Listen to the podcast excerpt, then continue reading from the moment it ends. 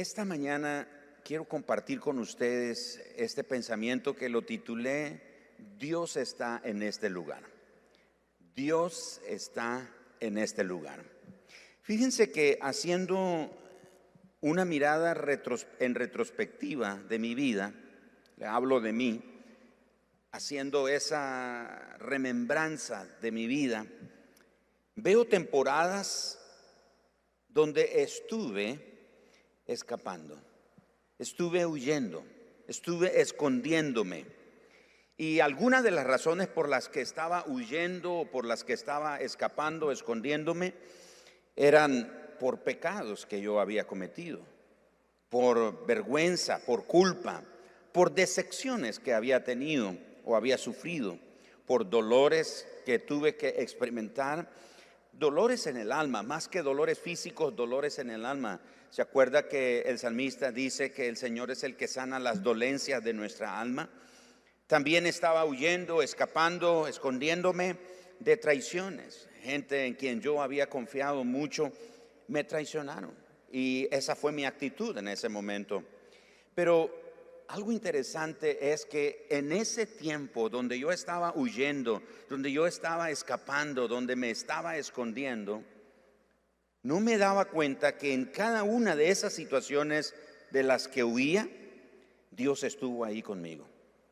Dios estuvo ahí en cada uno de esos momentos y estuvo ahí para cumplir sus propósitos en mí. Estuvo ahí para moldearme. Es decir, usó cada uno de esos momentos para moldearme. Así que en cada situación renegué. En cada situación me quejé de Dios. En cada una de esas situaciones lamenté mi desdicha, lamenté mi dolor, pero yo no lograba entender que Dios estaba ahí. No lograba captar el punto que Dios estaba ahí para enseñarme cuál era su plan, para encaminarme hacia mi amado y hacia mi propósito. Dios estaba ahí entonces. Dios estuvo ahí en esos momentos de mi vida y tengo la convicción que Dios está en mi presente, pero que también Dios estará en mi futuro. Así que creo que usted también ha estado huyendo. Pienso que también usted ha estado escapando y escondiéndose, escondiéndose de aquello que le causa dolor, huyendo de aquello que le causa dolor en el alma, que le causa vergüenza, que le causa culpa, que le provoca temor, etcétera. Es posible que usted también ha estado huyendo. Y el que me ve en la transmisión también puede identificarse con eso y decir, yo he estado huyendo también, he estado escondiéndome. Quizás sea por una mala relación, quizás fue por un diagnóstico médico, quizás por una sentencia judicial, por una deuda, por una mala decisión. Y la lista de razones podría continuar. Pero al igual que a mí, te ha sucedido.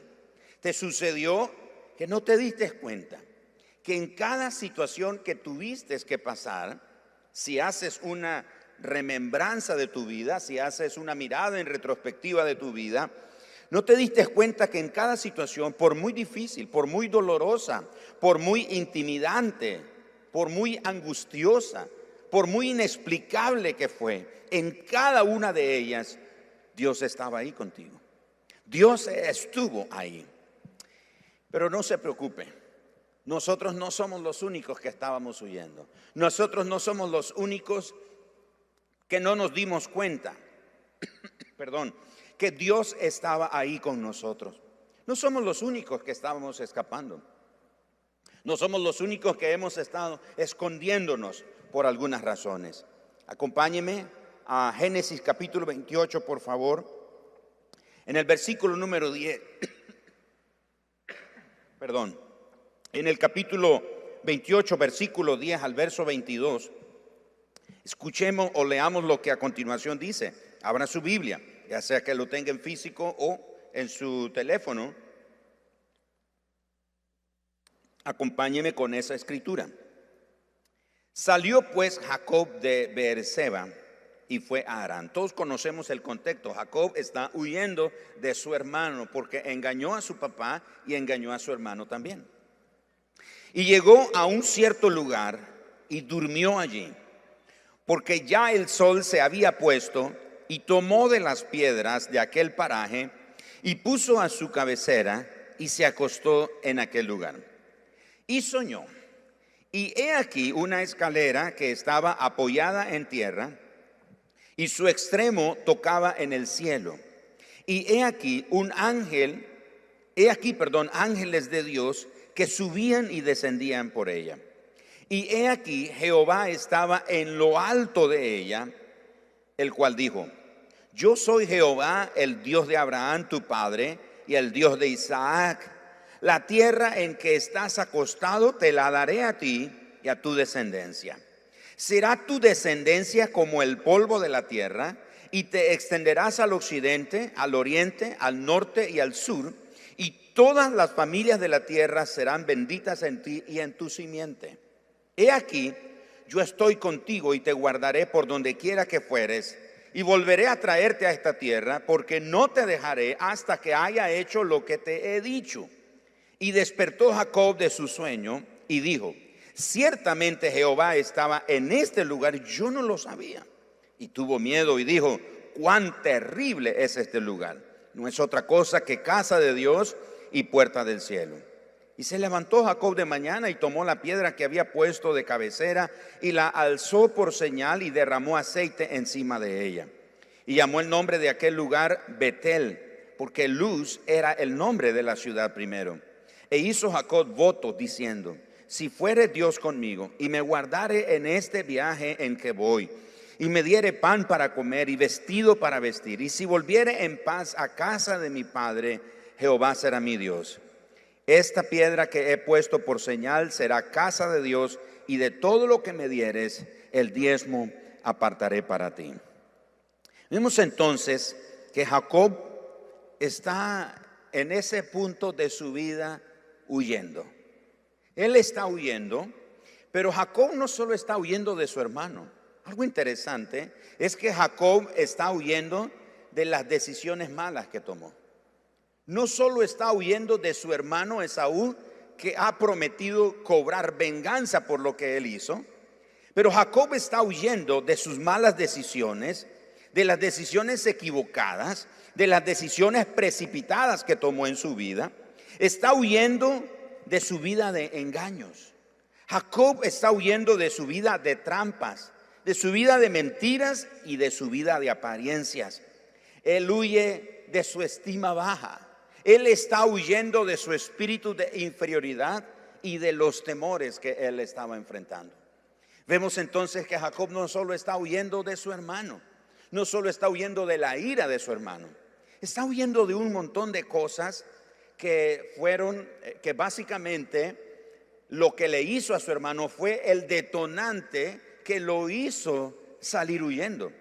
Pero Jacob tiene muchas razones por las que está huyendo no solo, repito, por lo que le hizo a su hermano. Así que en ese sentido, usted y yo nos parecemos a Jacob. Estamos huyendo. Hemos estado toda la vida huyendo. Pero al igual que Jacob, usted y yo tenemos algo parecido. Es que no nos hemos dado cuenta que Dios ha estado con nosotros en cada una de esas situaciones.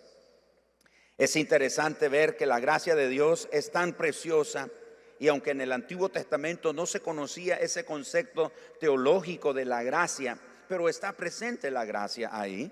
Así que la gracia de Dios es preciosa porque pese a que Jacob está huyendo por las cosas incorrectas que hizo, Jacob está huyendo por las cosas incorrectas que le hizo a su hermano, a pesar de eso, Dios se le revela, Dios le muestra el propósito que tiene para su vida Dios le habla acerca de los planes que tiene para con él. Así que Dios le habla y le dice tres cosas puntuales. Primero, noten conmigo el verso 13. Dios le dice que Él es el Dios de pactos. Dios se revela como el Dios de pactos. De nuevo, noten el verso 13. Y he aquí, Jehová estaba en lo alto. Y el Señor le habla y le dice, yo soy Jehová Noten que comienza diciendo, yo soy Jehová, Dios de Abraham, tu padre, aunque realmente Abraham era su abuelo. Pero Dios le dice, yo soy el Dios de Abraham, tu padre, y agrega, y soy el Dios de Isaac. En ese momento, Dios se revela como el Dios de pactos, porque hizo pacto con Abraham, hizo pacto con Isaac, y en un par de días, si continuamos leyendo esos capítulos, nos vamos a dar cuenta que también hace pacto con Jacob. Y ese pacto comienza ahí, en ese episodio en Betel. De manera entonces que el Señor le dice a Jacob, hablándole de los planes que tiene, yo soy el Dios de pactos. Yo soy un Dios que he establecido un pacto y el pacto que he hecho con tus antepasados, con tus padres, es un pacto que no tiene fin. Lo segundo que Dios le dice a Abraham, a, Jacob, perdón, es que él, Jacob, es parte de ese pacto. Dice Jacob, yo quiero que sepas que tú eres parte de ese pacto. Noten el verso, ah, versículo 14. La segunda parte o parte final del verso 13 dice, ah, la tierra en que estás acostado te la daré a ti y a tu descendencia. Y noten el versículo número 14. Será tu descendencia como el polvo de la tierra y te extenderás al occidente, al oriente, al norte y al sur, y todas las familias de la tierra serán benditas en tu simiente, en ti, perdón, y en tu simiente. En otras palabras, el Señor le está diciendo a Jacob que tú eres un hombre que eres parte de este pacto. El pacto que hice con Abraham, con tu padre Isaac, también lo haré contigo en ese momento, recuerden que Jacob está huyendo por las malas decisiones que tomó en su vida, por las cosas incorrectas que hizo. Aparte de huir de su hermano, está huyendo de todas esas cosas que mencioné. Pero en este punto el Señor se le revela a él y le hace saber que Dios es Dios de pactos, que él, Jacob, es parte de los pactos. Y en tercer lugar, el Señor le dice que él, Jacob, es un hombre portador de las promesas. Es un hombre que porta promesas, pero que se van a cumplir. Noten el verso 15. Y he aquí, yo estoy contigo y te guardaré por donde quiera que fueres. Y escuche, y volveré a traerte a esta tierra, porque no te dejaré hasta que haya hecho todo lo que te he dicho. Así que tres cosas muy importantes que Dios le dice a Jacob. Que Dios es Dios de pactos, que Jacob es parte de los pactos que Dios hizo con sus antepasados. Él está incluido dentro de ese plan. Y tercero, que es un hombre portador de promesas que se van a cumplir. Así que cuando Jacob se despierta del sueño, recuerden que esto es un sueño. En este sueño Dios le está hablando a Jacob. Así que cuando él se despierta del sueño, Jacob dice, verso 16, ciertamente Jehová está en este lugar y yo no lo sabía. Ahora, quisiera destacar algo interesante aquí en este versículo. Y lo que quiero destacar en este versículo es un pensamiento que Dios puso en mi corazón. Usted sabe que, que Dios siempre nos habla y le puede hablar a usted cuando está leyendo las escrituras, ah, cuando está orando, cuando está meditando en la palabra del Señor. Y, una de las cosas que el Señor habló, que puso en mi corazón sobre este versículo, cuando Jacob dice, ciertamente Dios está en este lugar, yo no lo sabía, es que cuando Jacob dice que Dios está en este lugar, hermanos, Jacob está haciendo referencia más que a un lugar físico, más que a un lugar geográfico en el que él se encuentra por causa de su huida, Jacob se refiere más bien a la situación particular en la que él está viviendo. Lo voy a repetir. Cuando él dice, ciertamente Dios está en este lugar, él no solo se está haciendo referencia al lugar físico o al lugar geográfico, más bien está haciendo referencia también a la situación que está viviendo en ese momento. Así que cuando él dice Dios está en este lugar, está diciendo yo no me daba cuenta que Dios está en este asunto que me está pasando ahora. Ahora, ¿cómo sabemos esto que estoy diciendo? Porque Jacob comprendió que Dios estaba presente en su vida en ese momento. Jacob se dio cuenta que Dios estaba metido o involucrado en el asunto que él estaba, eh, él estaba viviendo. Eran momentos de incertidumbre, eran momentos de temor, porque Jacob no sabía cómo iba a terminar todo. La mamá de él le dice, váyase por unos cuantos días a la casa de su tío Labán, escóndase huya, escape por su vida, por unos cuantos días mientras se le pasa el malestar a su hermano Saúl y cuando las cosas hayan, se hayan calmado, entonces se puede regresar. Con esa mente se fue eh, Jacob huyendo a la tierra de su tío Labán. Más adelante descubriremos que realmente le tomaron 20 años. Es más, Jacob no volvió a ver a su mamá. Jacob no volvió a, tener una relación con su mamá, no la volvió a ver más porque su mamá murió. Pero él tenía en mente que iban a ser unos cuantos días. Así que él no sabe cómo va a terminar todo en ese punto de la historia. Pero Dios le muestra cuáles eran los planes que él tenía para su vida. Dios le muestra cómo, cómo los propósitos de Dios y no los de él se van a cumplir. Algunas veces nosotros decimos, el Señor va a cumplir su propósito en mi vida. O mi vida tiene propósito. Y limitamos los propósitos a nuestro entorno lo voy a decir de esta manera, rebajamos los propósitos de Dios a nuestra dimensión y pensamos que los propósitos de Dios están limitados por lo que nosotros hacemos o dejamos de hacer. Si hacemos bien, entonces Dios cumple su propósito. Si hacemos mal, entonces los propósitos de Dios se, echan a perder. No, no funciona así. Cuando el Señor se le revela a Jacob, le está diciendo, Jacob, tu vida tiene propósito y, los propósitos en su vida se van a cumplir, pero no son tus propósitos, son mis propósitos. Tu vida solo es un instrumento que uso para que mis propósitos se cumplan.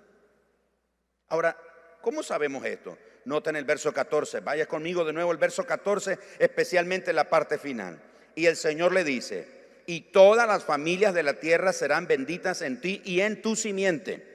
Esa palabra en tu simiente significa que de Jacob descendería el Mesías. En otras palabras, el Señor le está diciendo, Jacob, esta situación que estás viviendo ahora, este episodio, esta temporada que estás viviendo en tu vida, va a permitirme la oportunidad de que mis propósitos se cumplan en tu vida mi propósito en tu vida, aunque hoy estás huyendo, aunque hoy estás escapando, aunque hoy estás escondiéndote, mi propósito es que de tu simiente, de tu descendencia, vendrá el, Mesías. Por eso es que Dios se le revela como el Dios de pacto, como Él cómo Jacob es parte de esos pactos y cómo Jacob es uno que porta promesas que se van a cumplir en su vida.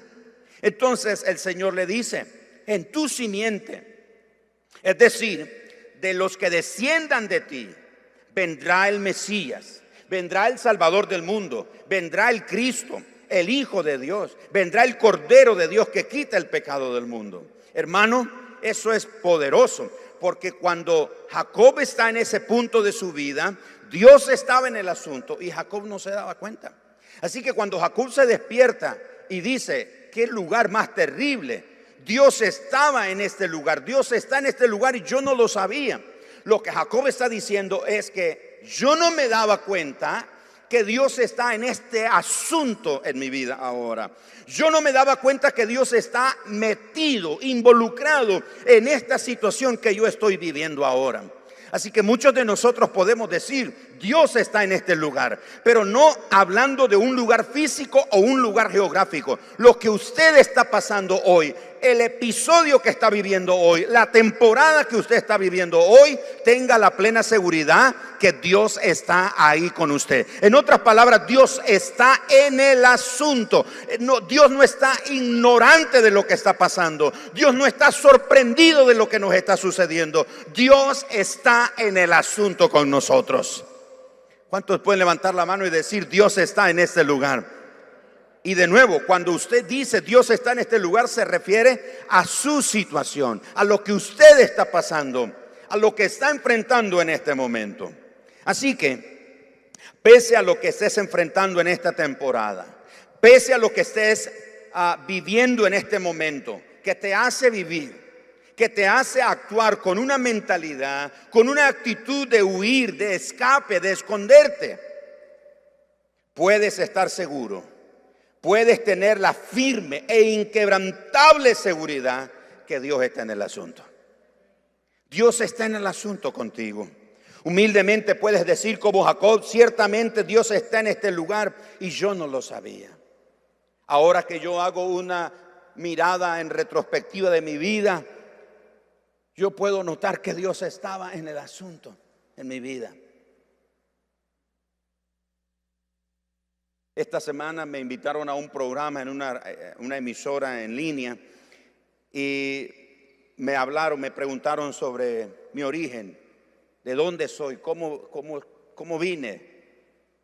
Y cuando estaba conversando ahí, recordando que fui dado en adopción, yo, yo creo que nadie quisiera, y, eso es algo que uno no es, no es, no es una opción. O sea, usted no nace diciendo yo, yo quiero nacer en un hogar, yo quiero tener papá y mamá, yo no quiero que me adopten. Eso no es una opción. O sea, tú naces y la vida, las circunstancias te llevan al punto donde te dan en adopción. A mí me dieron en adopción. Ahora yo puedo ver que esos, esos episodios en mi vida, en cada uno de ellos, Dios estaba en el asunto cuando me dieron en adopción, cuando mis padres adoptivos se divorciaron, cuando pasé cada episodio en mi vida, Dios estaba en el asunto. Yo no lo sabía.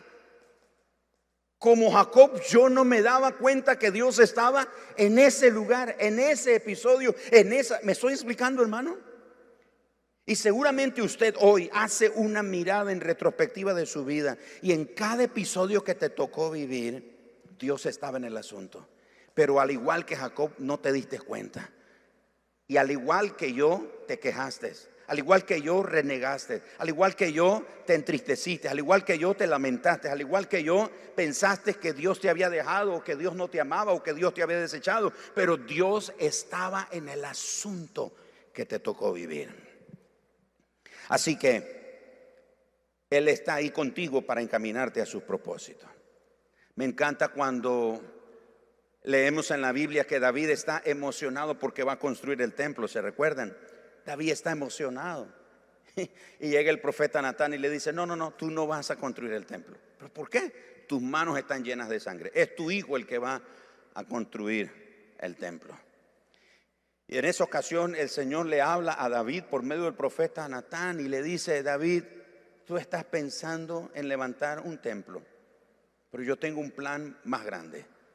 Yo tengo un propósito más grande. ¿Y cuál es, Señor? Bueno, tú estás pensando en construir un templo. Yo estoy pensando en edificar un reino. Un reino que no tendrá fin. Porque de tu simiente vendrá el Salvador del mundo. De tu simiente viene uno cuyo reino, como dice el libro del profeta Daniel, cuyo reino no tendrá fin. Mis amados hermanos, siempre Dios va a cumplir sus propósitos, pero no son los nuestros, son los de Él.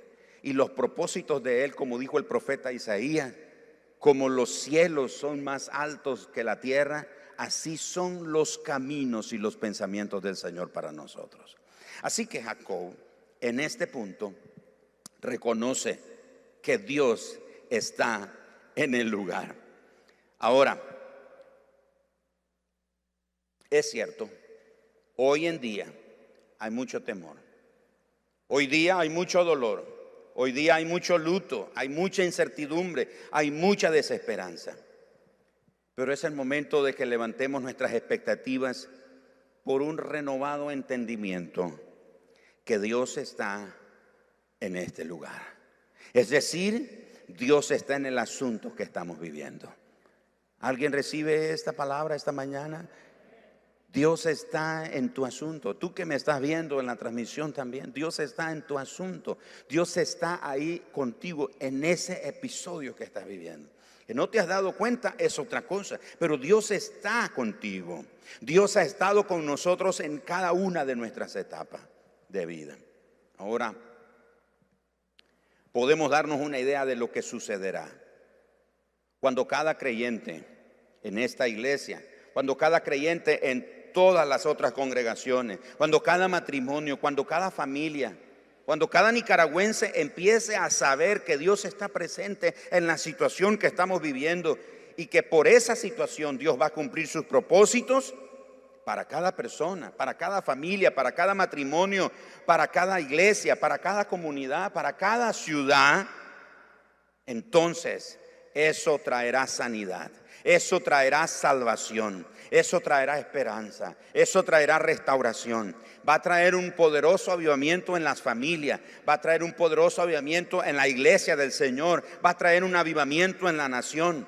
Pero para ello necesitamos reconocer hoy más que nunca lo que más necesitamos es Dios. Lo que usted y yo hoy más que nunca necesitamos es Dios. Hoy nuestra mayor necesidad es Dios.